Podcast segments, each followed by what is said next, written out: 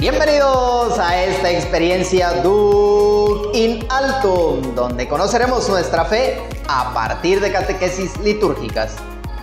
Acompáñanos.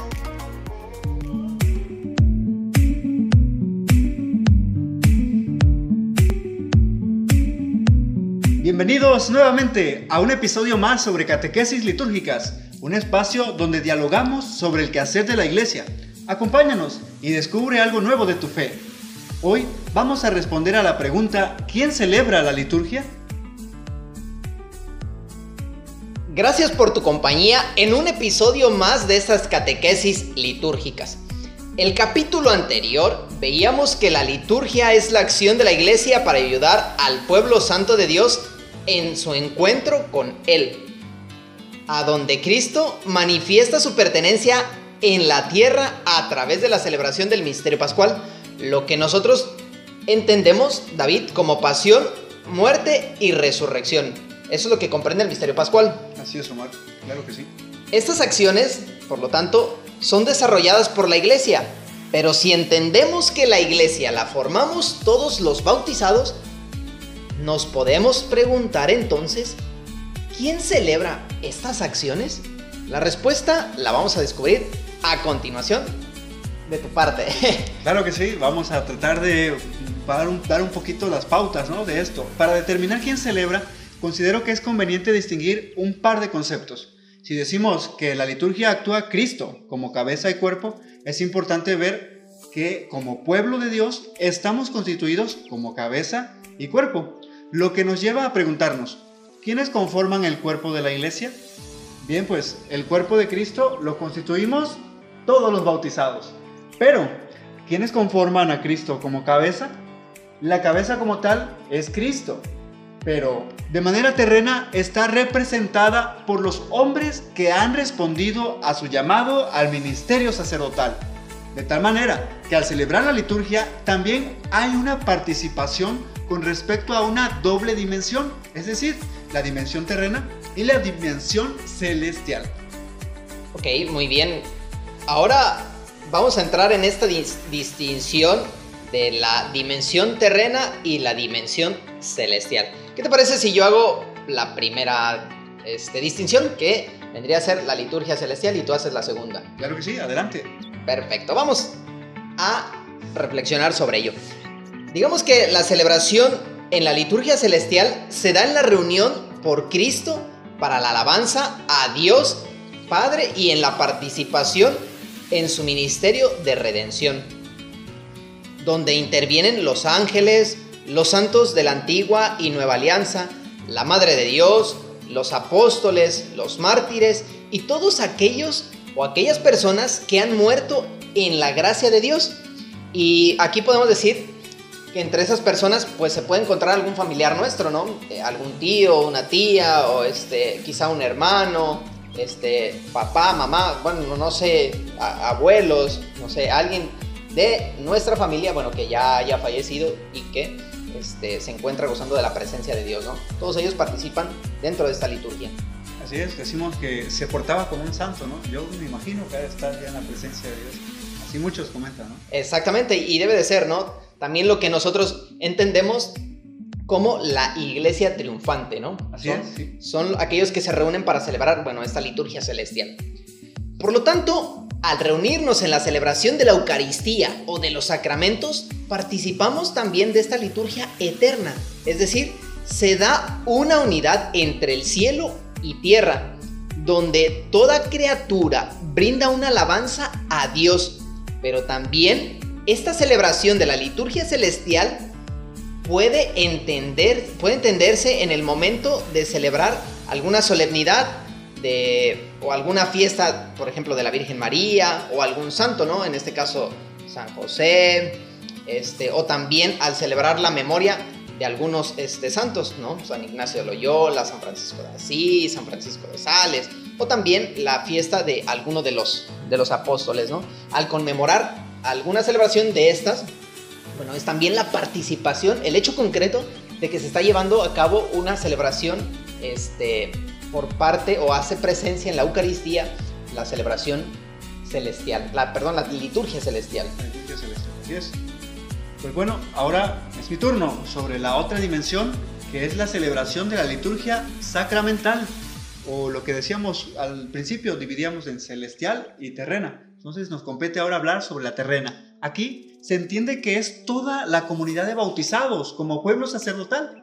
Por eso, la distinción que hacíamos en un inicio de quienes forman el cuerpo y quién es la cabeza, dicho de otra manera, todos los bautizados celebramos, uno según nuestro sacerdocio común y otro según el sacerdocio ministerial.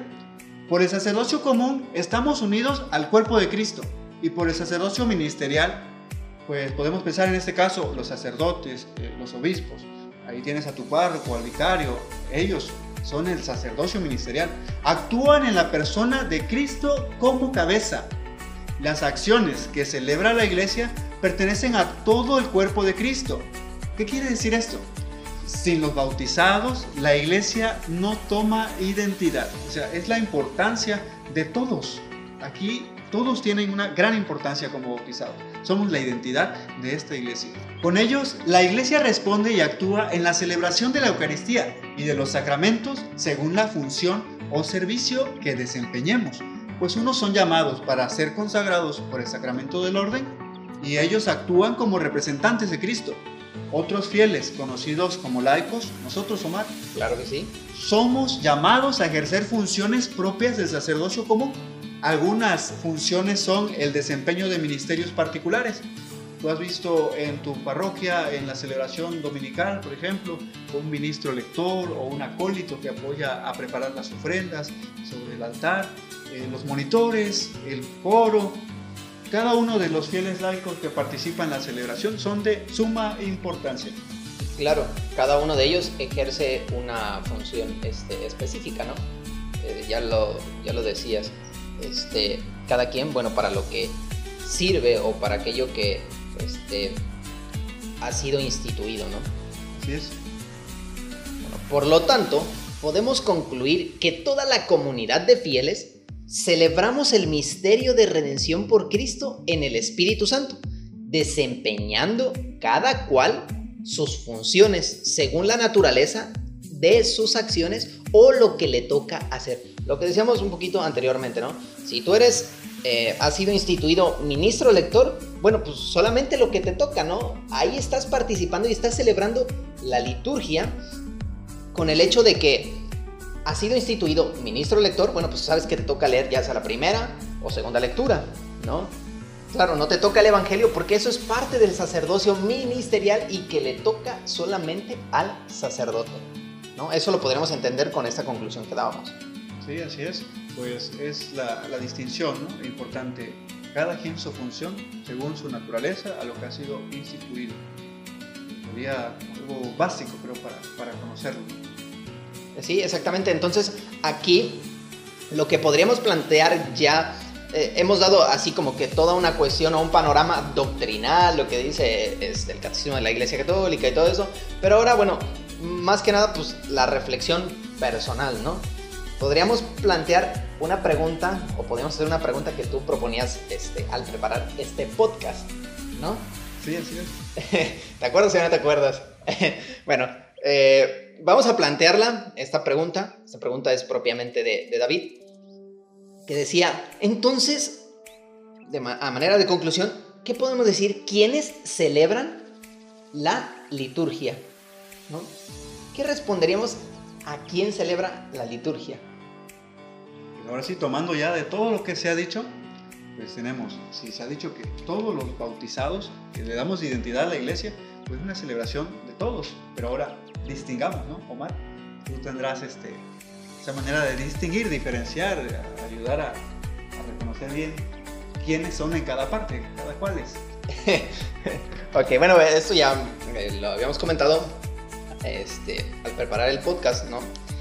Eh, habíamos planteado esto y decíamos que cómo es el momento tan concreto en el que se celebra la liturgia es, solamente en la unidad, tanto el cuerpo unido a la cabeza. No se puede eh, celebrar la liturgia el cuerpo por un lado y la cabeza por otro lado. Siempre se tienen que este, eh, la liturgia se concretiza en la unión de ambos. Un ejemplo claro, pues simplemente el jinete sin cabeza, aunque, aunque realice ese mito, esa leyenda, aunque realice ciertas acciones, bueno, pues no tiene rumbo fijo, ¿no? O sea, nada más te espanta. Algo de miedo, ¿no? Sí, sí, sí, eh, genera miedo, pero en este caso la liturgia tiene que estar unida a la, a la iglesia. Perdón, la, liturgia, la cabeza, para que se dé la liturgia, tiene que estar unida la cabeza con el cuerpo. También entendiéndolo desde manera física, un cuerpo que no tiene cabeza, pues no tiene vida. Entonces, si la, la unión tanto del cuerpo de Cristo, todos los fieles, con el sacerdocio ministerial, todos los sacerdotes que pastorean ese pueblo, no, no hay esa unidad, pues no, no hay vida en esa comunidad simplemente, ¿no? Por más que se celebre la Eucaristía, este, sí, el pueblo con, con su sacerdote, pero si no se hace concreto, no se vive lo que veíamos en el episodio pasado, ¿no? la liturgia como fuente de vida, la liturgia también como cuestión trinitaria y bueno, todos esos aspectos, pues simplemente no va a tener frutos o no va a dar frutos la, la comunidad, ¿no? Sí, sí, es cierto. El cuerpo humano está constituido cabeza y cuerpo.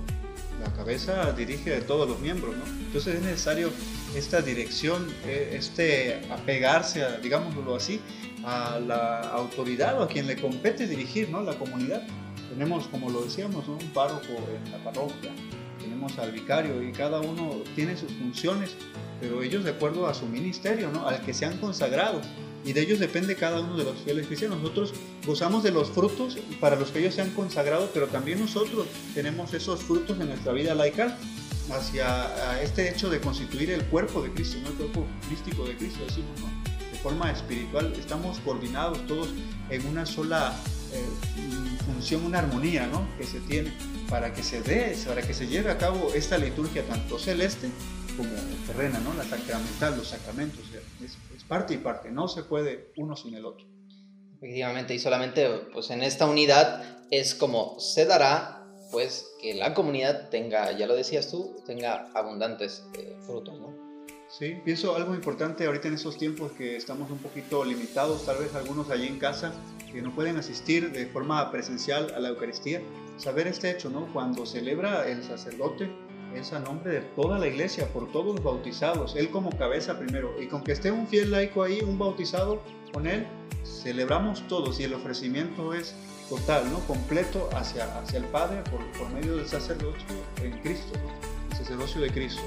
Es animarte, no te sientas solo o que no estás participando de los bienes o de las gracias que vienen, ¿no? Puedes desde tu casa ver la misa transmitida, escucharla, pues participas también, ¿no? De, este hecho como bautizado. Sí, digo ya como última parte me gustaría simplemente comentar este, lo que menciona el documento del Concilio Vaticano II, en especial el la Sacrosantum Concilium, en el número 7, las presencias vivas de, Cristo, ¿no? las presencias reales de Cristo, y que son cuatro. La primera, bueno, es la presencia del sacerdote. Una segunda, pues es la presencia de la palabra. Una tercera, bueno, son las especies eucarísticas de vino y de pan que posteriormente, eh, dentro de la Eucaristía y la transubstanciación, en ese momento especial, se convertirán en cuerpo y sangre. Y finalmente, este, la última presencia de Cristo este, dentro de la liturgia, bueno, será la asamblea, que es congregada eh, por, por, el mismo Cristo. Por lo tanto, lo que tú decías, a pesar de que estamos en casa, a pesar de que se da esta celebración virtual, podríamos este, plantearlo así, sí, formamos parte de esa asamblea, porque nos nace por medio del Espíritu Santo celebrar la Eucaristía junto con el, con el sacerdote, ¿no? Que ahí está una presencia de Cristo. Y como somos llamados, somos congregados también por Cristo, bueno, pues también formamos parte de esa asamblea y aunque no respondamos en el momento donde está el sacerdote, bueno, respondemos en casa, ¿no? Sí, sí. Y bueno, se va a hacer presente también los, los, los, los otros dos, este, las otras dos presencias de Cristo, tanto la Eucaristía como la, la, la palabra, ¿no? Entonces, Aún así, estando dentro de lo virtual, bueno, gozamos de esta unidad, celebramos aún así la liturgia, tanto la terrena como la celestial. Y bueno, los dos puntos que este, decíamos al principio, a manera de distinción, en la cabeza, o sea, hay presencia de la cabeza y hay presencia también del cuerpo. Una unidad, un, algo integral. Exactamente. No sé si tengas alguna otra conclusión o pues... No, creo que con esto ha de ser suficiente. Espero que haya despertado tal vez dudas o, nuevos, nuevos deseos de conocer nuestra liturgia, la iglesia.